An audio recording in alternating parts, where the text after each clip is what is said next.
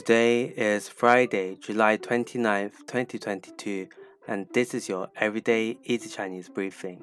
大家好，我是林老师, and in under 5 minutes every weekday, you'll learn a new word and how to use this word correctly in phrases and sentences. Today's word of the day is yan. Yan, which is a noun that means eye. Let's practice by making different words, phrases, and sentences with yan. The first word is sha yan, sha yan, which means to be speechless. Let's look at each character of this word. Sha means stupid and yan means eye. A way of using it in a sentence is 听到消息后我就傻眼了。听到消息后我就傻眼了。I was speechless after hearing the news. Another word we can create with yan is 瞪眼,瞪眼.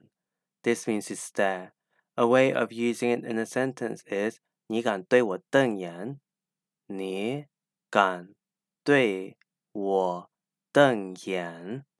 You dare stare at me? Finally, we can create the word 眼红,眼红, which means to be envious. The 红 here means red. A way of using it in a sentence is 他对我的成功感到眼红。他对我的成功感到眼红。He was envious of my success. Today we looked at the word yan, which means "eye," and we created other words using it. These are "shaiyan" to be speechless, "dengyan" to stare, and "yanhong" to be envious. To see this podcast transcript, please head over to the forum section of our website www.everydayeasychinese.com where you can find even more free Chinese language resources. See you again soon for more practice.